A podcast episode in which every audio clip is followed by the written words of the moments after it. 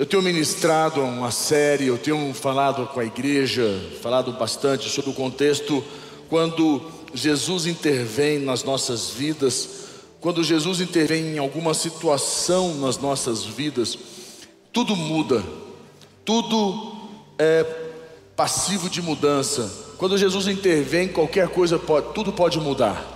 E já trouxe algumas mensagens mostrando conceitos em cima disso, e hoje eu quero falar sobre algo muito importante que é uma das bases para que Jesus possa intervir e possa mudar a nossa realidade, a realidade da sua vida. Mas antes de começar a palavra, eu queria que mais uma vez você pudesse fechar os teus olhos, mais uma vez você pudesse curvar a tua cabeça. E quando você colocar a mão no teu coração, entregue a tua vida mais uma vez para Ele para Jesus. Mais uma vez, entregue a tua vida e diga que Ele é o Senhor, único Senhor e Salvador da tua vida. Que neste dia de hoje, Ele tenha a liberdade de agir, de ministrar, que Ele tenha a liberdade de ser Deus na sua vida.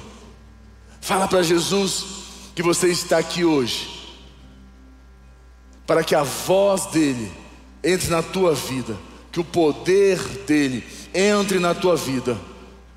Não só faça morar, mas faça toda a diferença.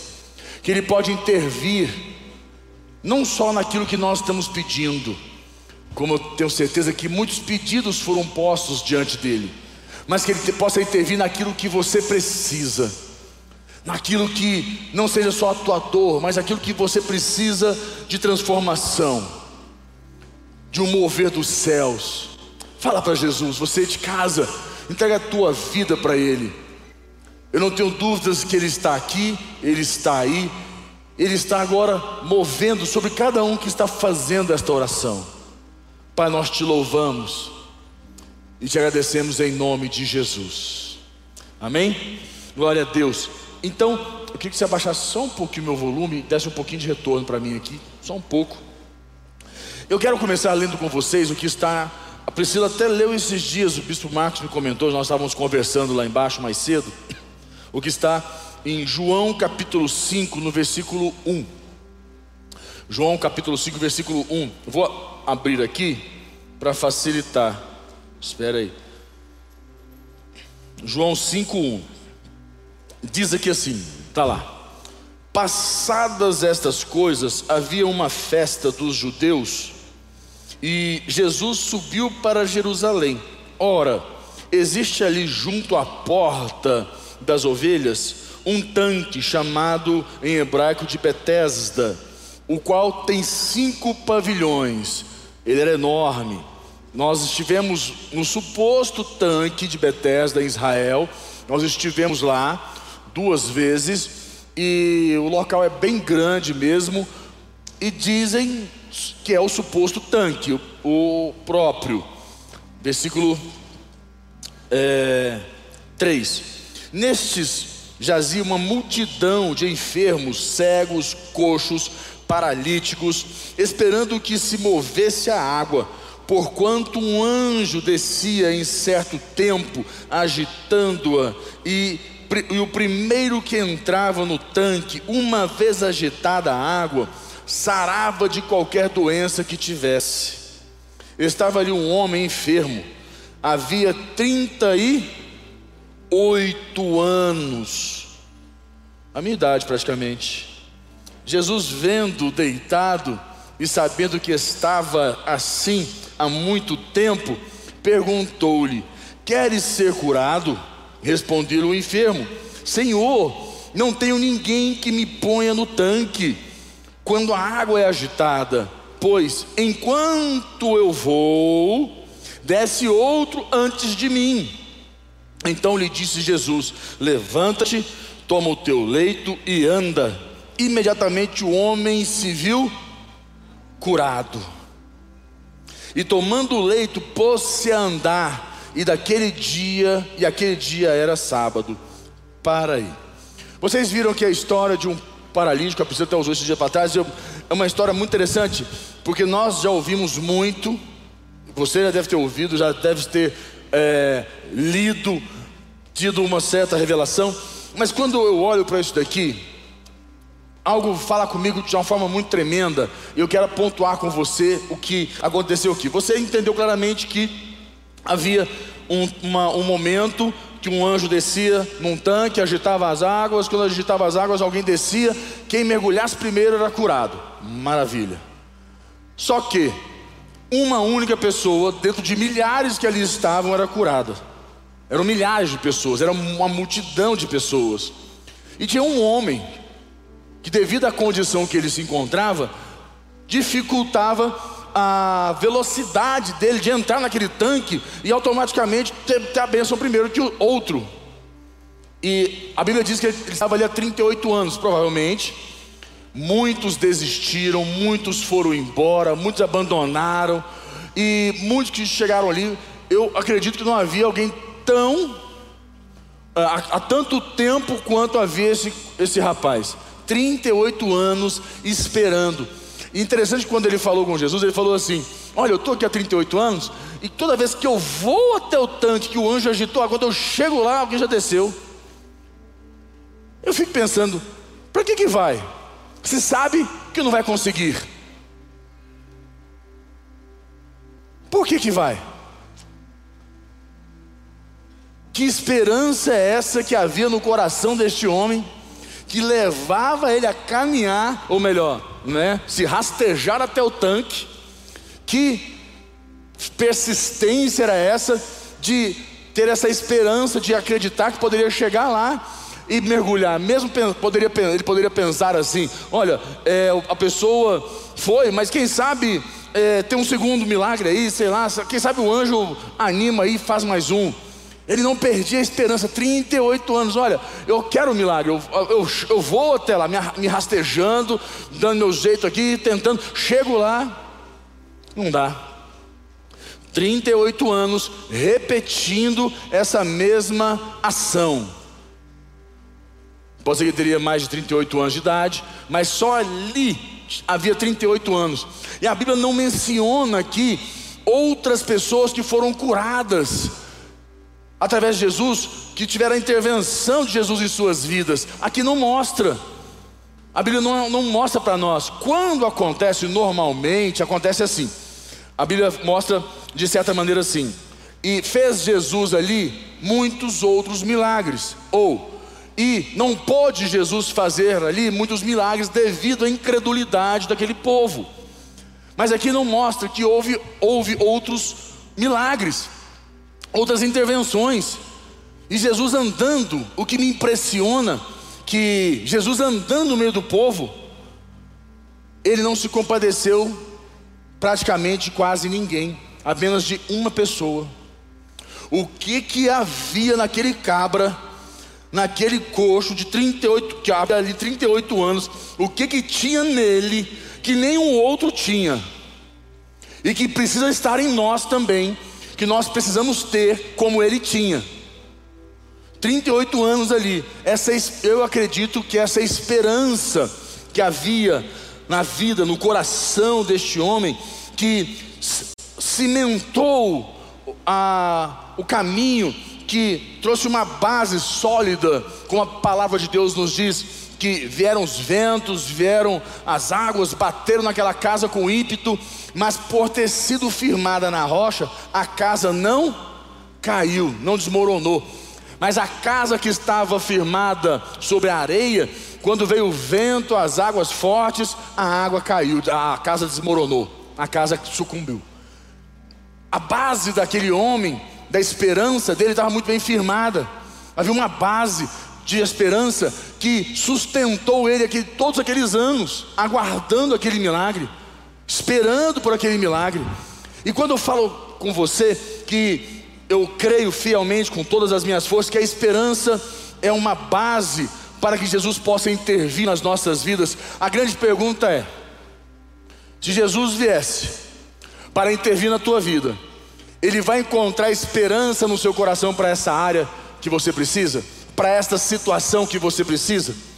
Há esperança dentro de você para que ele possa intervir Porque não vai haver, eu acredito que não vai haver intervenção divina, intervenção dos céus. Jesus não vai intervir na tua vida se não, não houver esperança.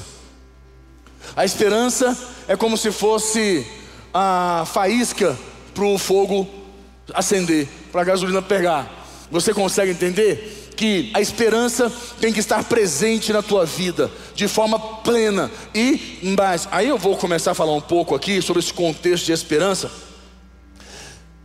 É difícil, deixa eu tentar te explicar uma coisa importante. Você que está em casa aí, você que está conosco, para mim te explicar sobre esperança em uma pregação é impossível.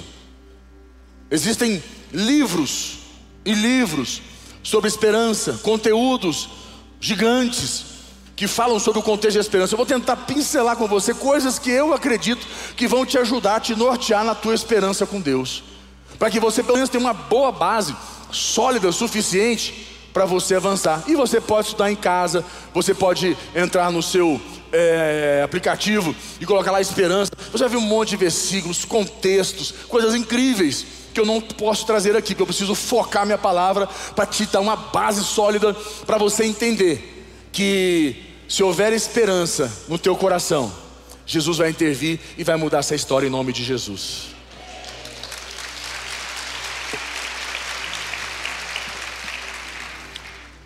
Primeiro ponto, 1 Coríntios 13, 13. Olha lá.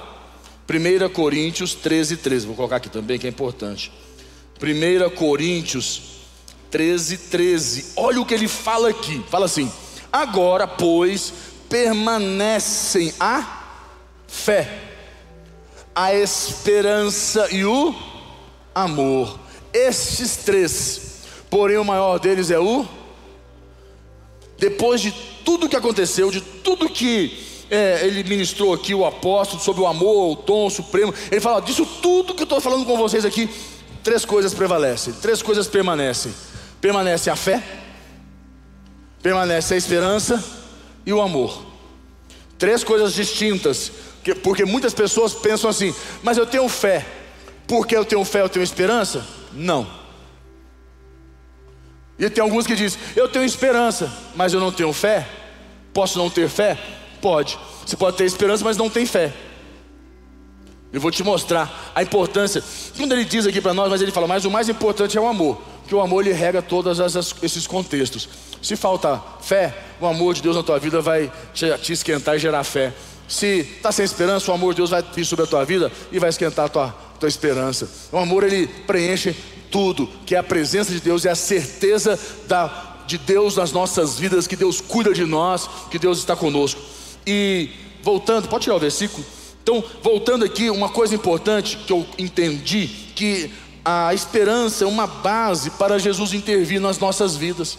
Se não existe esperança no teu coração, na tua vida, não haverá intervenção. Jesus não vai intervir na tua história, porque não tem faísca para acender o fogo, está tá faltando. E quando tem esperança, tem possibilidades, são, estão abertas. E muitas coisas que nós esperamos, temos que aprender. O que? Segundo ponto. Então você entendeu? Tem que ter esperança. Não tem jeito. Esperança é a base, é o fundamento, é o que vai, é o, é o, é o como fala, não é o combustível, mas é a faísca que acende o combustível para o seu milagre. Mas o número dois é um ponto importante que eu entendo e compreendo que está dentro desse momento. Anote isso a intervenção tem sua hora. Anota isso. Como é assim? Deixa eu tentar te explicar. Você lembra que Jesus estava em Caná da Galileia? Enquanto ele estava em Caná da Galileia, é, fazendo um casamento, havia muita alegria, muita festa, o vinho era, estava sendo servido, todo mundo feliz, ali tudo ótimo. De uma hora para outra, uma festa que dura sete dias, a quantidade de vinho não era suficiente, pois a quantidade de convidados também foi maior do que a esperada. No moral da história, antes do meio do caminho, o que, que aconteceu com o vinho? Acabou. O vinho acabou. Jesus intervém. Só que chega a mãe dele um momento antes.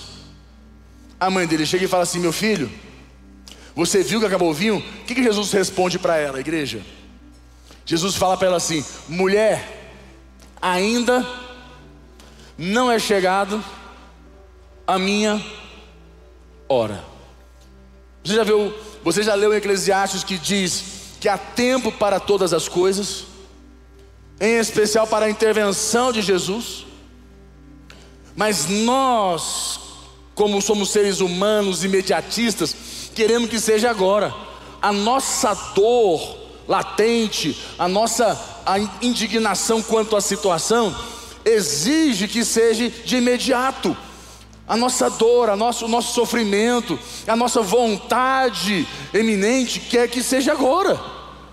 Nós temos que aprender que tudo tem um processo, tudo tem um tempo.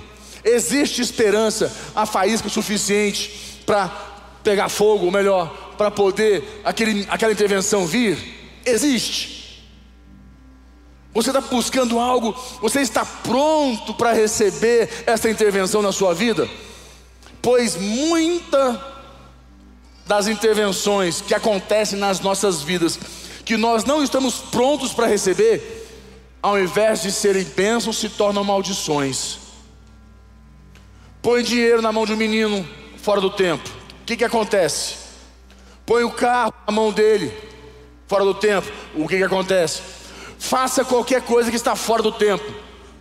Tudo que é fora do tempo, você vai ver que não é bênção. Não, infelizmente, não vai alcançar o, o objetivo. E este é o pequeno detalhe, porque nós sempre vamos achar, sempre vamos ter esse achismo que nós estamos prontos.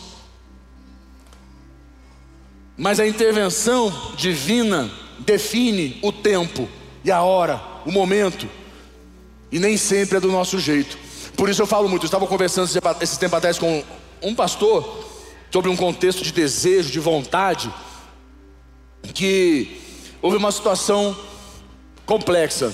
Nós estávamos com uma pessoa hospitalizada e o pastor que estava acompanhando essa pessoa, a, o familiar, falou para mim assim: Olha, eu perguntei na verdade, como é que se encontra o estado da pessoa, do fulano? Ele falou para mim: é, não está bem, mas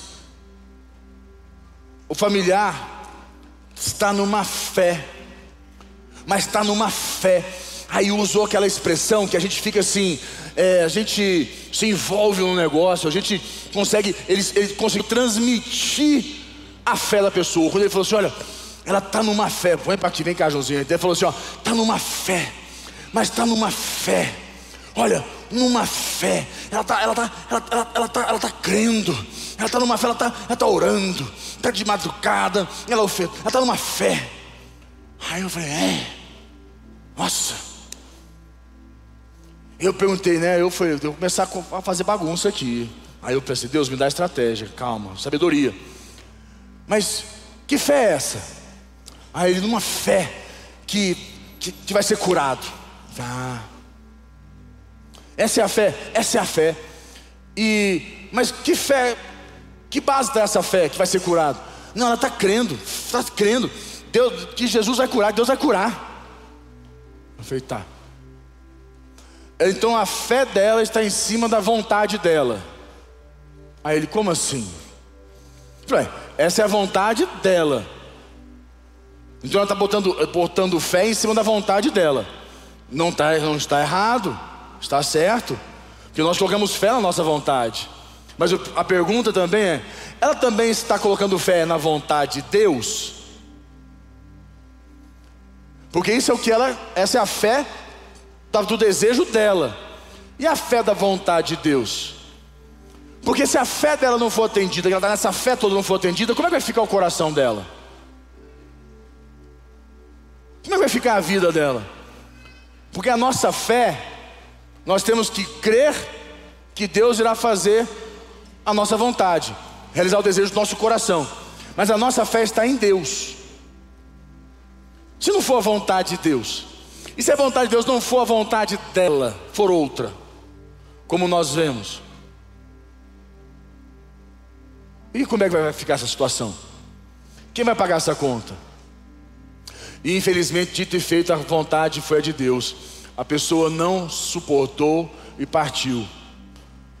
E houve o que? Uma grande decepção, uma grande mágoa, uma grande tristeza. E sabe qual era o comentário da pessoa?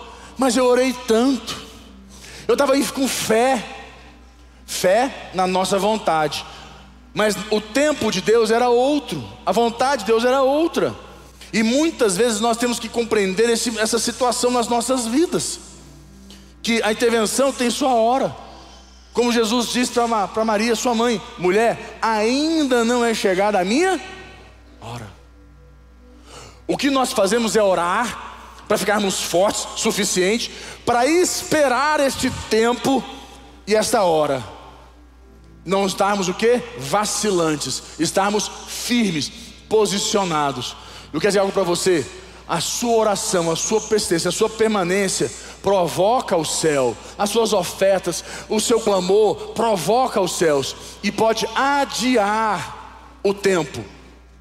Então, creia, e eu creio que esta semana, este mês de outubro, este mês, esse final de ano, Deus vai intervir na tua vida, na tua história, na tua casa, nos teus negócios, Ele vai intervir, não desista.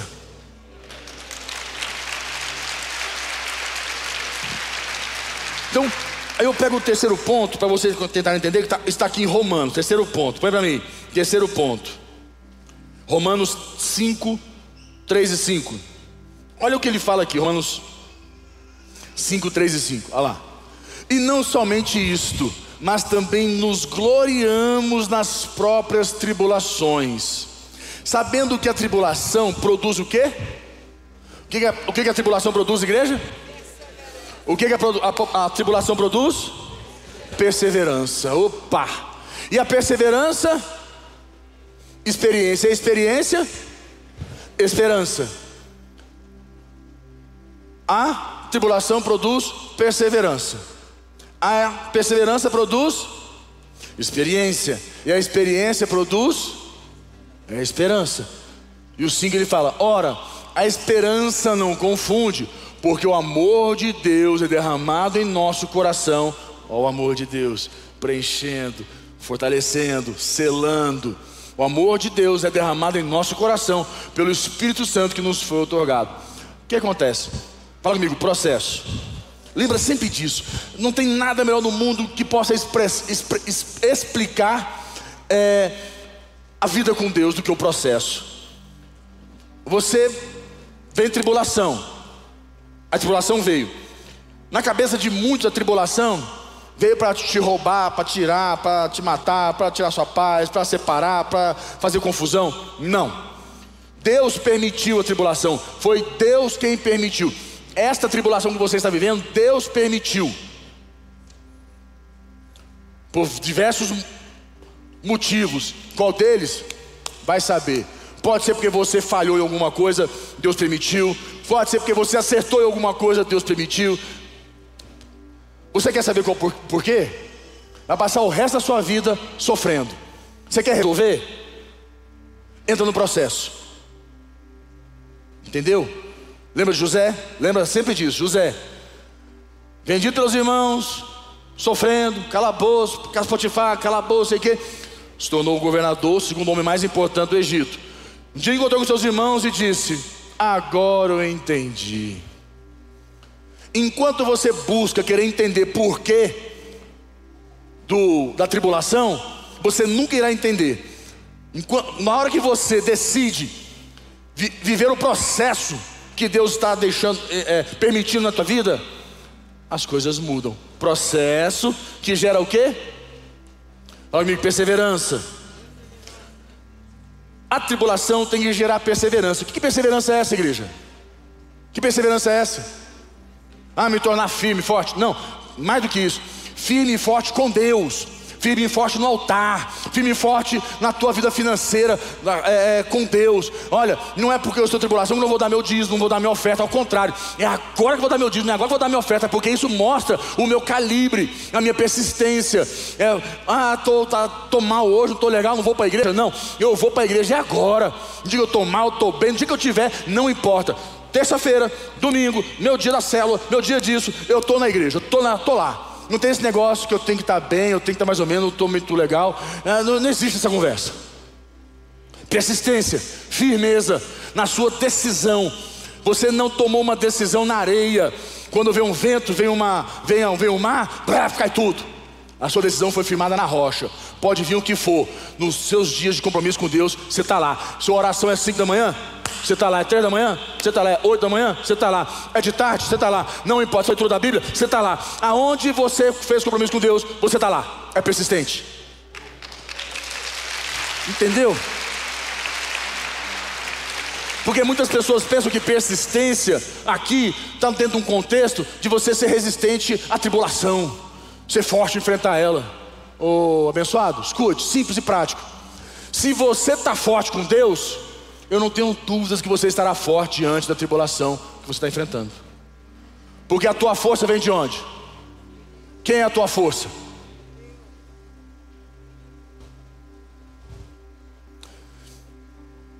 Esperança, ah, tribulação, persistência. Persistência que produz o quê?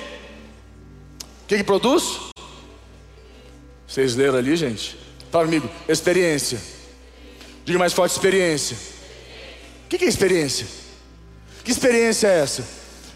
Tem uns cabeção que ainda acha que o contexto de experiência está falando de você ter conteúdo, aprender, nossa, eu aprendi algo na minha vida. Não, Jecão. A experiência ali é o contato com o sobrenatural, é o invocar Deus, é aprender a chamar a existência o Deus vivo, o Deus que opera milagres.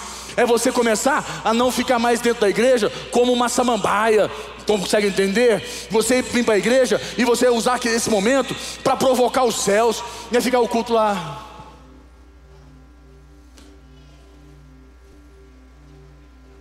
Adorando, pensando na vida Conversa conversa com o outro.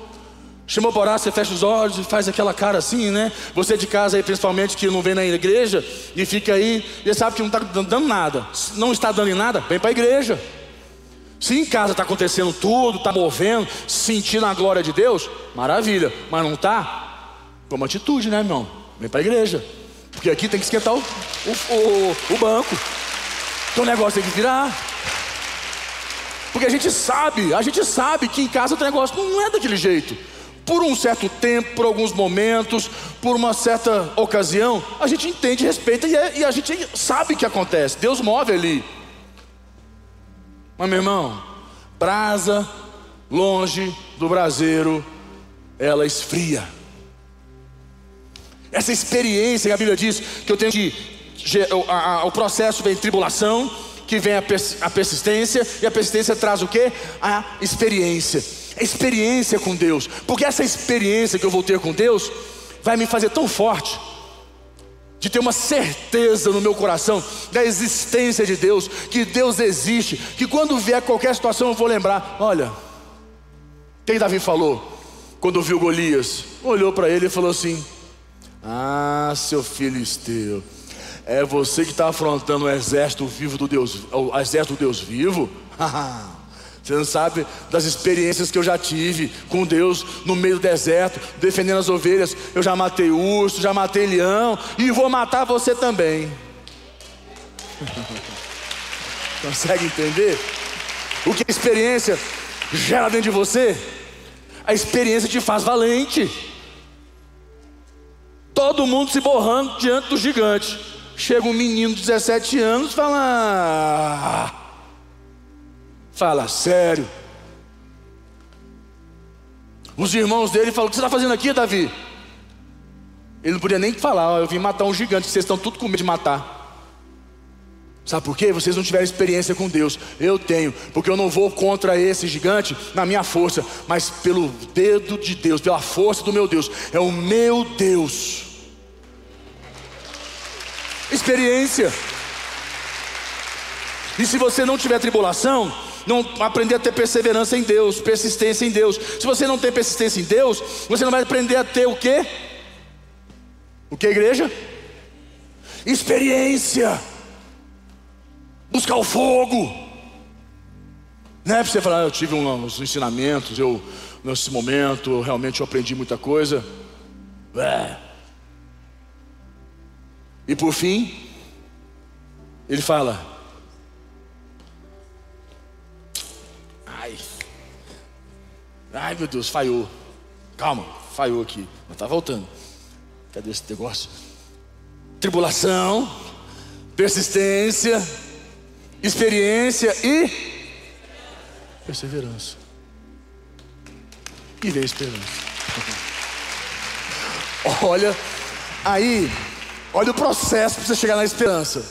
Você tomou cacete até, pau, porrada, pedrada, saiu roxo, torto, mas você persistiu, você ficou firme, teve uma grande experiência, aprendeu muito. Foi algo que moveu os, os você viu o sobrenatural, você viu Deus. Mas a esperança permanece, ela se instala na tua vida que ninguém rouba o teu milagre. A intervenção de Jesus, ela vai acontecer, ela vai vir na tua vida. Ela é eminente, ela vai acontecer. Ninguém vai te roubar ela. Amém, igreja.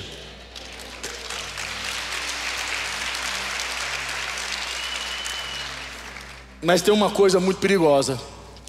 E eu vou fechar aqui com você. Que está em Provérbios, que é o quarto ponto. Está em Provérbios 13, 12.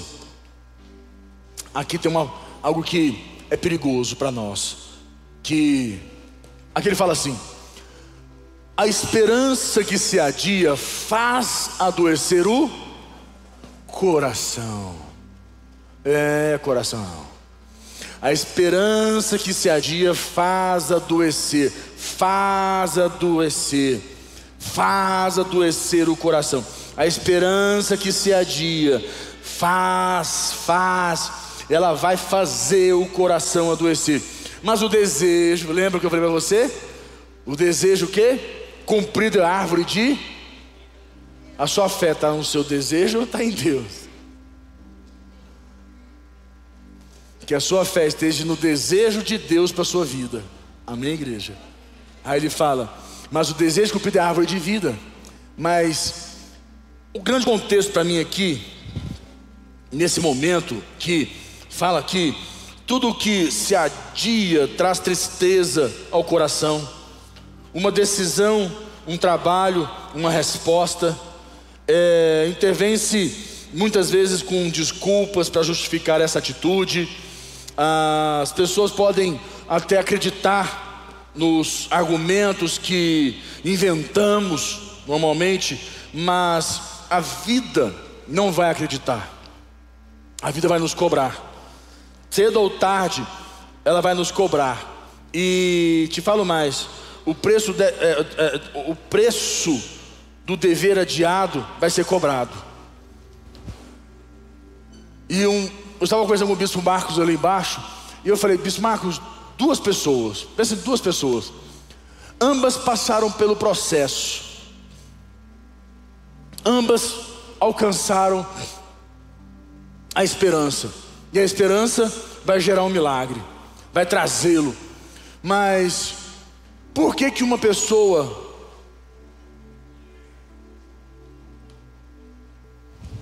adoece o coração e a outra o desejo cumprido é a árvore da vida?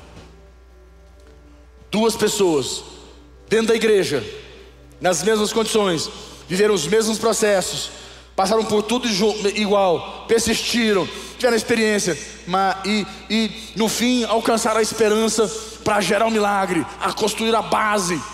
Mas uma delas adoece o coração. A Bíblia diz que a esperança adiada adoece o coração. Mas ambas esperaram, ambas tiveram aconteceu de esperar, porque não acontece da noite para o dia. Por que, que uma adoece o coração? Por que a Bíblia traz esse contexto? A esperança adiada adoece o coração. Por quê? Tu me perguntou, eu perguntei para ele umas dez vezes, a gente tentou conversar. Eu falei, meu Deus, o que, que eu entendi? O que, que eu posso tentar dar de você? Eu vou tentar simplificar, porque a gente pode começar a falar filosofar, ou posso tentar usar da psicologia aqui. Eu vou fazer de uma maneira simples. Pessoas pessimistas, pessoas negativas, de uma maneira simples, pessoa chata, viagem chato, pessoa chata, que reclama de tudo, murmura de tudo. Ela vive os mesmos processos, está dentro da igreja, tem, acredita em Deus, mas na hora de colher o milagre, o momento mais importante, ela adoece o coração. Enquanto aquele que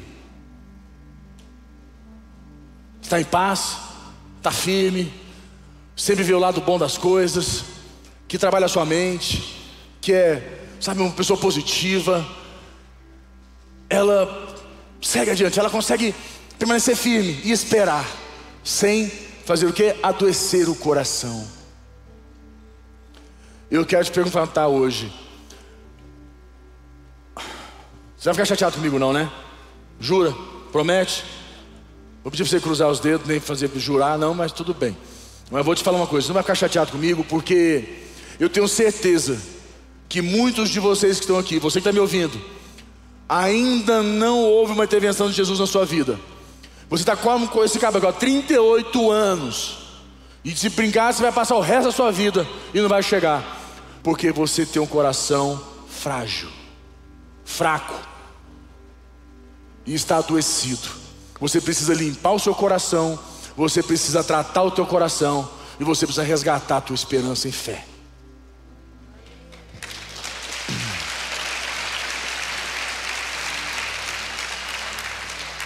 Não vai sair daqui em crise, ai meu Deus.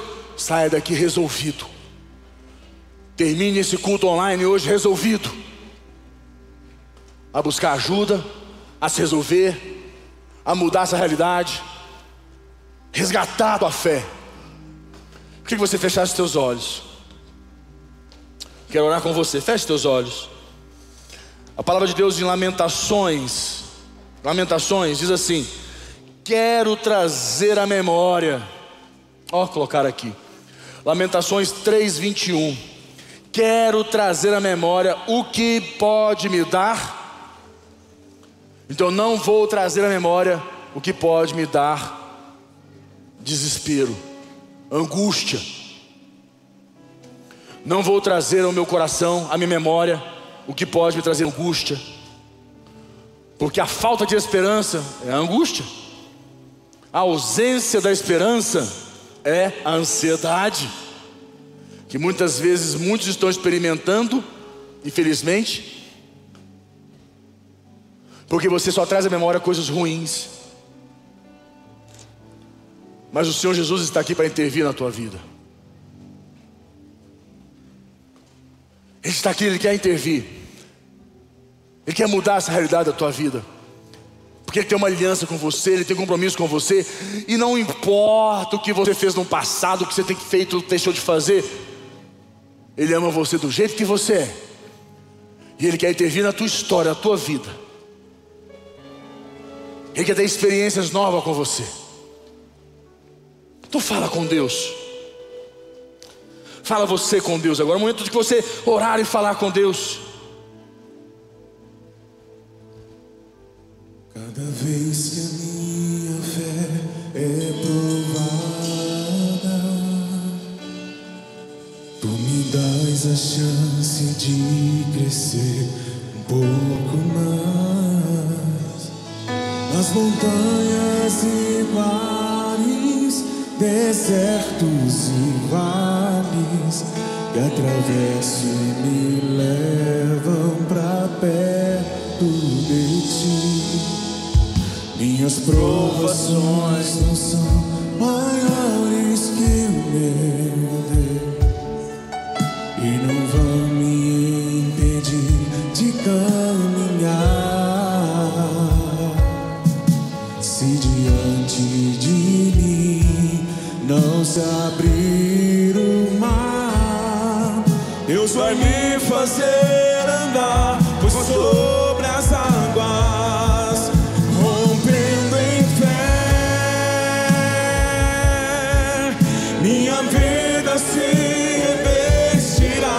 do seu poder, rompendo em fé. Com ousadia vou mover no sobrenatural. Vou lutar e vencer, vou plantar e colher. Eu queria você colocar essa mão no teu coração mais uma vez. Põe a mão no teu coração, você te comigo que casa aí. Põe a mão no teu coração nesse momento. Feche teus olhos e fala: Senhor, que o teu espírito possa sondar o meu coração. Peça a Ele, fala: sonda o meu coração. Veja se existe dentro de mim algo, Senhor, que precisa ser resolvido, algo que está me impedindo, ou mais, algo que adoeceu o meu coração, algo que tem adoecido o meu coração, que tem me roubado o privilégio de viver uma intervenção, de experimentar uma intervenção do Senhor na minha vida. Fala com Deus, peça para Ele, Senhor, que esta semana o Senhor fale comigo, que hoje, amanhã, esses dias, o Senhor esteja ministrando, trazendo para a minha vida uma revelação daquilo que eu preciso resolver. Eu não aceito um, um coração adoecido se eu tenho um Deus que cura, um Deus que sara, um Deus que transforma, que restaura, um Deus que é poderoso. Eu quero viver os milagres, eu quero viver tudo que o Senhor tem para minha vida, para minha família, para minha casa. Fala com Deus. Fala você com Ele. Chama a existência, invoca o nome dEle agora. Se você já identificou algo que você precisa limpar teu coração. Um dia você foi frustrado, você foi machucado, porque você tinha uma expectativa e não foi suprida. Você tinha um sonho e não alcançou. Ainda não, mas vai. Mas vai. Vou te dar um versículo. Vou dar um versículo para você. Vou dar um versículo para você. Eu não, ia, eu não ia falar, eu, é que eu tenho muita coisa, eu, não vou, eu vou dar um versículo para você.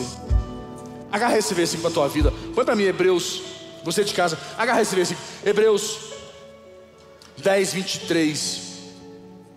Agarra esse versículo para tua vida. Toma posse dele, dos outros também, mas esse em especial. Hebreus 10, 23. Guardemos firme a confissão da esperança. Quantos estão na fé da esperança aqui? Quantos estão firmes na esperança aqui? sem vacilar, sem vacilar, pois quem fez a promessa é fiel para cumprir na sua vida.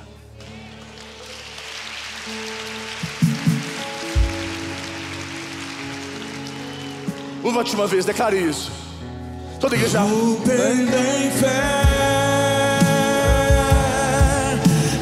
Fé,